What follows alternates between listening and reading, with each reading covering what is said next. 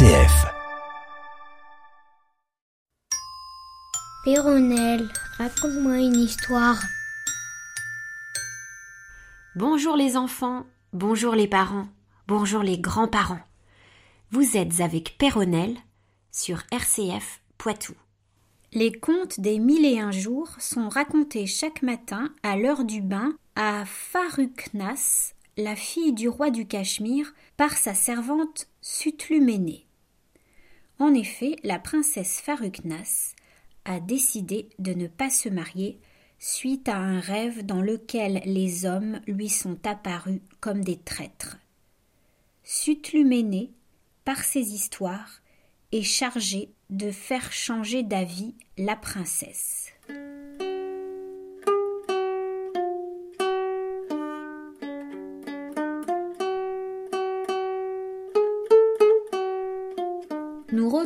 Le calice Aroun al-Rashid en visite incognito chez le généreux Aboul Qassem, dont son vizir Giafar lui a vanté les mérites.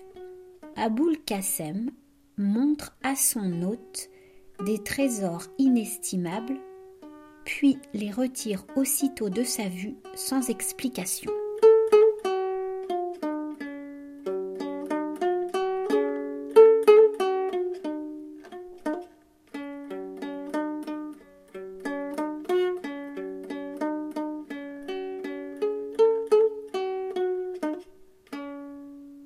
Troisième jour. Ce fut une nouvelle mortification pour le calife.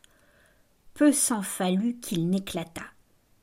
Mais il se contraignit, et son hôte étant revenu dans le moment, ils continuèrent à se réjouir jusqu'au coucher du soleil. Alors Aroun dit au jeune homme Ô généreux Aboul Kassem, je suis confus du traitement que vous m'avez fait. Permettez-moi de me retirer et de vous laisser en repos. Le jeune homme de Bassra, qui ne voulait point le gêner, lui fit la révérence d'un air gracieux, et sans s'opposer à son dessein, le conduisit jusqu'à la porte de son hôtel en lui demandant pardon de ne l'avoir pas reçu aussi magnifiquement qu'il le méritait. Je conviens, disait le calife en retournant au caravansérail, que pour la magnificence, Aboul Kassem est au-dessus des rois. Mais pour la générosité, mon vizir n'a pas raison de le mettre en parallèle avec moi, car enfin m'a-t-il fait le moindre présent? Je me suis pourtant récrié sur la beauté de l'arbre, sur la coupe, sur le page et sur la demoiselle, et mon admiration devait du moins l'engager à m'offrir quelqu'une de ces choses. Non. Cet homme-là n'a que de l'ostentation.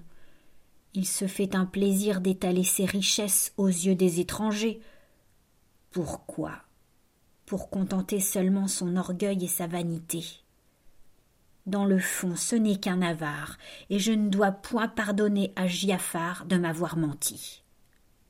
En faisant ces réflexions si désagréables pour son premier ministre, il arrive au caravansérail. Mais quel fut son étonnement d'y trouver des tapis de soie, des tentes magnifiques, des pavillons, un grand nombre de domestiques, tant esclaves qu'affranchis, des chevaux, des mulets, des chameaux, et outre tout cela, l'arbre et le pan, le page avec sa coupe, et la belle esclave avec son luth. Les domestiques se prosternèrent devant lui, et la demoiselle lui présenta un rouleau de papier de soie qu'il déplia et qui contenait ces mots.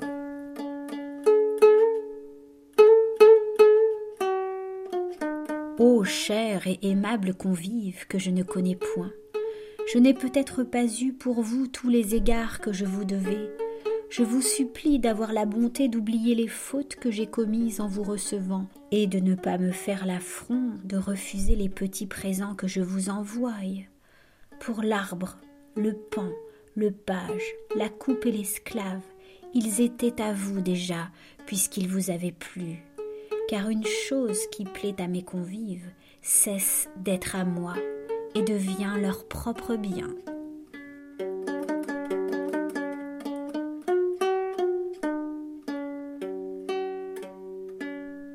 Quand le calife eut achevé de lire cette lettre, il fut surpris de la libéralité d'Aboul Kassem et convenant alors qu'il avait mal jugé de ce jeune homme, Mille millions de bénédictions, s'écria-t-il, soient donnés à Giafar.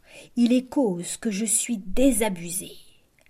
Ah, Aroun, ne te vante plus d'être le plus magnifique et le plus généreux de tous les hommes. Un de tes sujets l'emporte sur toi. Mais, ajouta-t-il en se reprenant, comment un simple particulier peut-il faire de pareils présents? Je devais bien lui demander où il a trouvé tant de richesses. Je confesse que j'ai tort de ne l'avoir point interrogé là-dessus. Je ne veux pas m'en retourner à Bagdad sans avoir approfondi cette affaire aussi bien il m'importe de savoir pourquoi, dans les États qui sont sous ma puissance, il y a un homme qui mène une vie plus délicieuse que moi. Il faut que je le revoie et que je l'engage adroitement à me découvrir par quels moyens il a pu faire une fortune si prodigieuse. Impatient de satisfaire sa curiosité, il laissa dans le caravansérail ses nouveaux domestiques et retourna chez le jeune homme à l'heure même et se voyant seul avec lui Oh, trop aimable Aboul Kassem, lui dit-il. Les présents que vous m'avez faits sont si considérables que je crains de ne pouvoir les accepter sans abuser de votre générosité.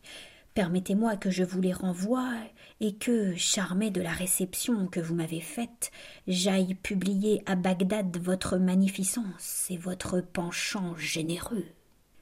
Seigneur, lui répondit le jeune homme d'un air mortifié, vous avez sans doute sujet de vous plaindre du malheureux Aboul Kassem. Il faut que quelqu'une de ses actions vous ait déplu, puisque vous rejetez ses présents. Vous ne me feriez pas cette injure si vous étiez content de moi. Non, répliqua le prince. Le ciel m'en est témoin. Je suis enchanté de votre politesse. Mais vos présents sont trop précieux, ils surpassent ceux des rois, et si j'ose dire ce que je pense, vous devriez moins prodiguer vos richesses et faire réflexion qu'elles peuvent s'épuiser. Aboul Kassem sourit à ces paroles et répartit au calife Seigneur, je suis bien aise d'apprendre que ce n'est point pour me punir d'avoir commis quelque faute à votre égard que vous voulez refuser mes présents. Et pour vous obliger à le recevoir, je vous dirai que j'en puis faire tous les jours de semblables, et même de plus grands, sans m'incommoder. Je vois bien, ajouta-t-il, que ce discours vous étonne, mais vous cesserez d'en être surpris quand je vous aurai conté toutes les aventures qui me sont arrivées. Il faut que je vous fasse cette confidence. En disant cela, il conduisit Aroun dans une salle mille fois plus ornée et plus riche que les autres.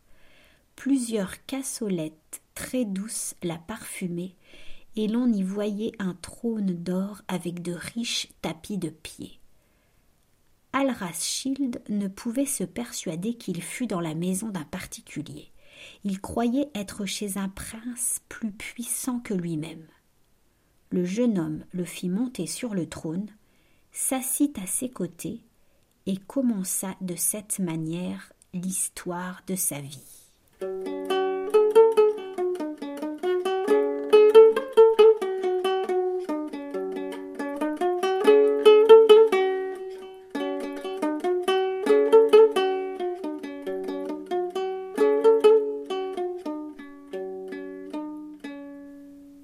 Jour.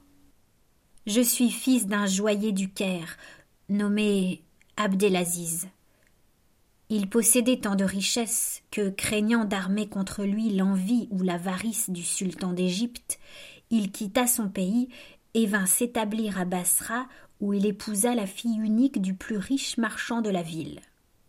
Je suis le seul fruit de ce mariage, de sorte que, jouissant de tous les biens de mon père et de ceux de ma mère après leur mort, j'avais une fortune très brillante. Mais j'étais fort jeune, j'aimais la dépense. Et me voyant de quoi exercer mon humeur libérale, ou pour mieux dire ma prodigalité, je vivais avec tant de profusion qu'en moins de deux ou trois ans mon patrimoine se trouva dissipé. Alors, comme tous ceux qui se repentent de leur mauvaise conduite, je fis les plus belles réflexions du monde. Après la figure que j'avais faite à Bassra, je crus devoir en sortir pour aller traîner ailleurs des jours malheureux. Il me sembla que ma misère me serait plus supportable devant les yeux étrangers.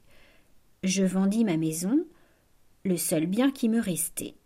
Je me joignis à une caravane de marchands avec lesquels j'allai à Moussel, ensuite à Damas, et traversant le désert d'Arabie et le mont Pharan, j'arrivai au Grand Caire.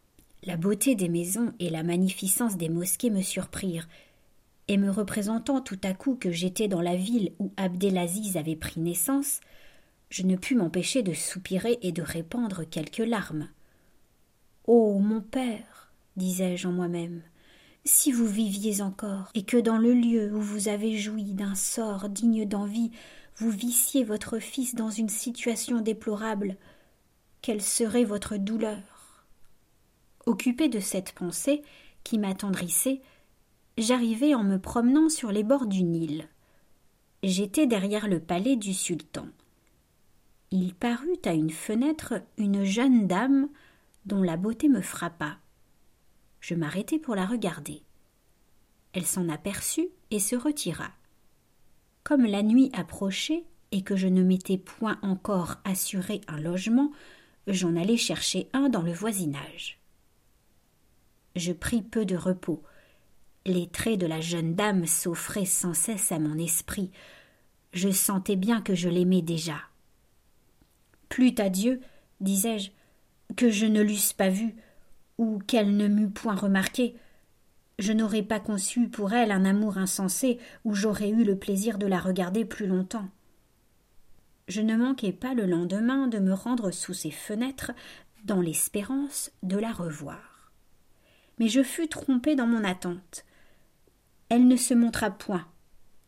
Cela m'affligea fort, sans pourtant me rebuter, car j'y retournai le jour suivant, et je fus plus heureux.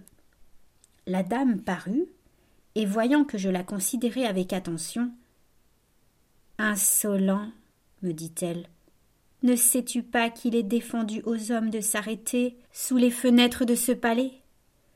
Retire-toi promptement. Si les officiers du sultan te surprennent en cet endroit, ils te feront mourir. Au lieu d'être épouvanté de ces paroles et de prendre la fuite, je me prosternai le visage contre terre, puis m'étant relevé, Madame, lui dis-je, je suis un étranger. J'ignore les coutumes du Caire, et quand je les saurai, votre beauté m'empêcherait de les observer. Ah. Téméraire. s'écria t-elle. Crains que je n'appelle ici des esclaves pour punir ton audace.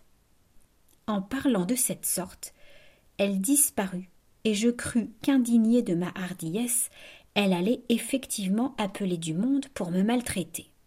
Je m'attendais à voir venir fondre sur moi des gens armés. Mais plus touché de la colère de la dame que de ses menaces, j'étais insensible au péril où je me trouvais. Je regagnai lentement ma maison. Que cette nuit fut cruelle pour moi. Une ardente fièvre, causée par l'agitation de mon amour, vint échauffer mon sang et me causa d'affreuses rêveries. Cependant, l'envie de revoir la dame et l'espérance d'en être regardée plus favorablement, quoique je n'eusse pas lieu de m'y attendre, calmèrent mes transports. Entraîné par ma folle passion, je courus encore le lendemain sur les bords du Nil et me plaçai au même endroit que les jours précédents. La jeune dame se montra dès qu'elle m'aperçut, mais elle avait l'air si fière que j'en fus effrayé. Quoi Misérable me dit-elle. Après les menaces que je t'ai faites, tu peux revenir dans ces lieux? Fuis loin de ce palais. Je veux bien t'avertir encore, par pitié, que ta perte est certaine si tu ne disparais en ce moment. Qui peut te retenir? ajouta-t-elle un moment après, voyant que je ne m'en allais point. Tremble, jeune audacieux, la foudre est prête à tomber sur toi. À ce discours, qui sans doute aurait persuadé un homme moins épris que moi, au lieu de m'éloigner de la dame, je la regardai d'un air tendre et lui répondis Belle dame, Croyez-vous qu'un malheureux qui s'est laissé charmer et qui vous adore sans espérance puisse craindre la mort? Hélas, j'aime mieux perdre la vie que de ne pas vivre pour vous. Eh bien, reprit-elle, puisque tu es si opiniâtre, va passer le reste de la journée dans la ville, et reviens cette nuit sous mes fenêtres. À ces mots, elle disparut avec précipitation et me laissa rempli d'étonnement, d'amour et de joie. Si jusque-là j'avais été rebelle au commandement rigoureux que la dame me faisait de m'en aller, vous pouvez bien penser que je m'y soumis alors fort volontiers. La nouvelle circonstance qu'on y ajoutait en adoucissait la rigueur. Dans l'attente des plaisirs que je me promettais, j'oubliais mes malheurs. Je ne dois plus, disais-je, me plaindre de la fortune. Elle me devient plus favorable qu'elle ne m'a été contraire. Je me retirai chez moi, où je m'occupais à me parer et à me parfumer. Quand la nuit fut venue, et que je jugeai qu'il était temps d'aller où mon amour m'appelait, je m'y rendis dans l'obscurité. Je trouvai à une fenêtre de l'appartement de la dame une corde suspendue. Je m'en servis pour y monter. Je traversai deux chambres pour gagner une troisième qui était magnifiquement meublée et au milieu de laquelle il y avait un trône d'argent. Je fis peu attention aux meubles précieux et à toutes les choses qu'on y voyait. La dame seule attira mes regards. Ah. Seigneur. Que d'attrait. Soit que la nature l'eût formée pour montrer aux hommes qu'elle sait, quand il lui plaît, faire un ouvrage parfait, soit que, trop prévenue pour elle, mon imagination charmée déroba ses défauts à mes yeux, je fus enchantée de sa beauté. Elle me fit monter sur le trône, s'assit auprès de moi et me demanda qui j'étais. Je lui contai mon histoire avec beaucoup de sincérité. Je m'aperçus qu'elle l'écoutait fort attentivement. Elle me parut même touchée de la situation où la fortune m'avait réduit, et cette pitié, qui marquait un cœur généreux, acheva de me rendre le plus amoureux de tous les hommes. Madame, lui dis-je, quelque malheureux que je sois, je cesse d'être à plaindre, puisque vous êtes sensible à mes malheurs.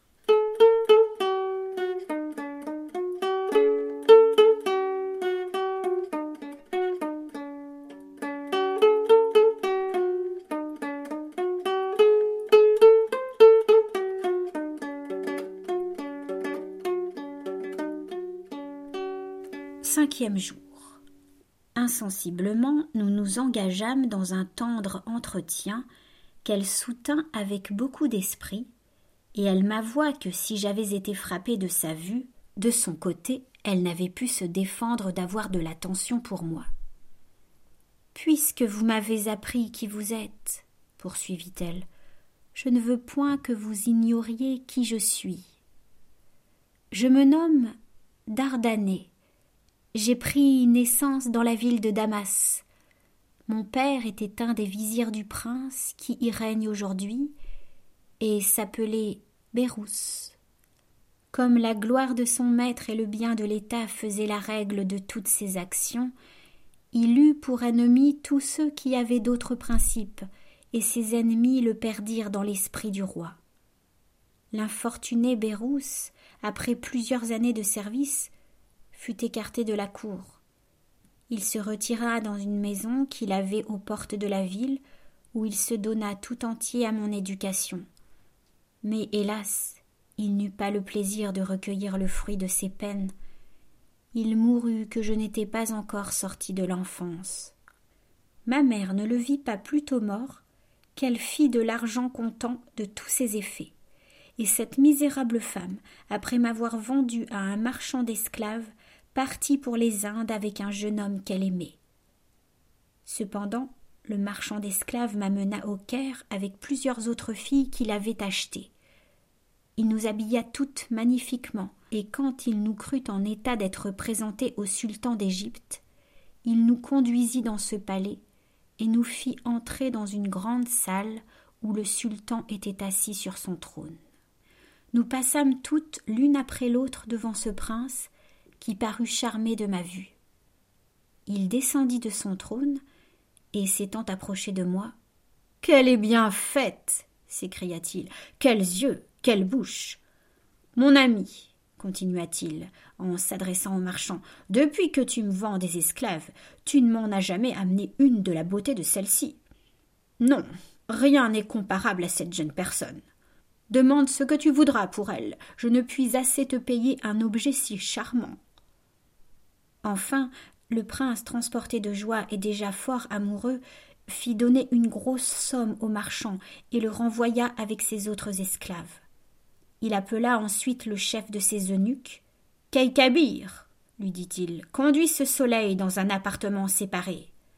Keikabir obéit et m'amena dans celui-ci qui est le plus riche du palais. Je n'y fus pas plus tôt rendu que plusieurs esclaves, jeunes et vieilles, y entrèrent. Les unes m'apportèrent des habits magnifiques, les autres des rafraîchissements, et les autres avaient des luttes dont elles jouaient assez bien. Elles me dirent toutes qu'elles m'étaient envoyées par le sultan, que ce prince les destinait à me servir, et qu'elles n'épargneraient rien pour s'en bien acquitter. Je reçus bientôt une visite du sultan. Il me déclara son amour dans les termes les plus vifs, et les réponses naïves que je faisais à des discours si nouveaux pour moi, au lieu de déplaire à ce prince, irriter sa passion. Enfin, me voilà devenue sultane favorite. Toutes les esclaves qui se croyaient assez belles pour mériter ma place en furent très jalouses. Et vous ne sauriez vous imaginer tous les moyens qu'elles mettent en usage depuis trois ans pour me détruire.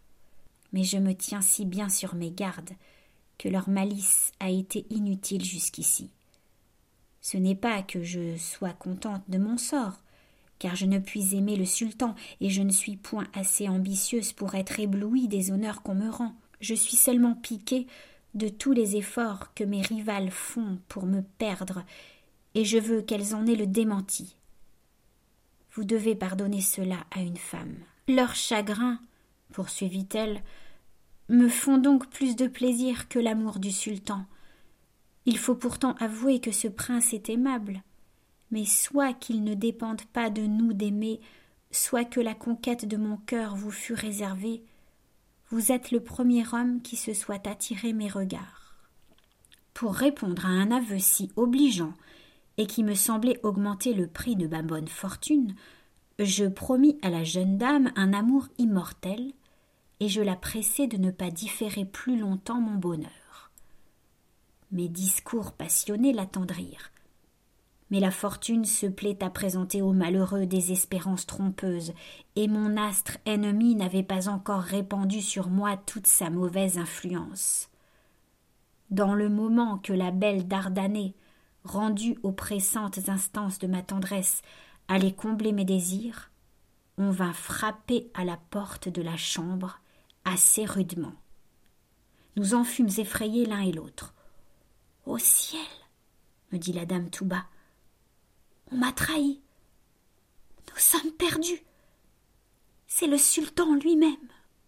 Si la corde dont je m'étais servi pour monter eût été attachée à une fenêtre de la chambre où nous étions, j'aurais pu facilement me sauver.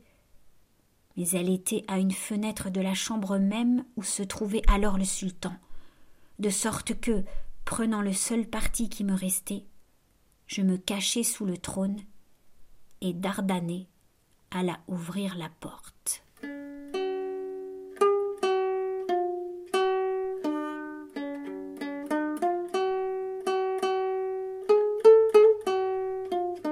Au revoir, à la semaine prochaine. Merci à Éric Godalier qui a assuré l'enregistrement et le montage de cette émission, que vous pouvez retrouver sur le site de rcf.fr.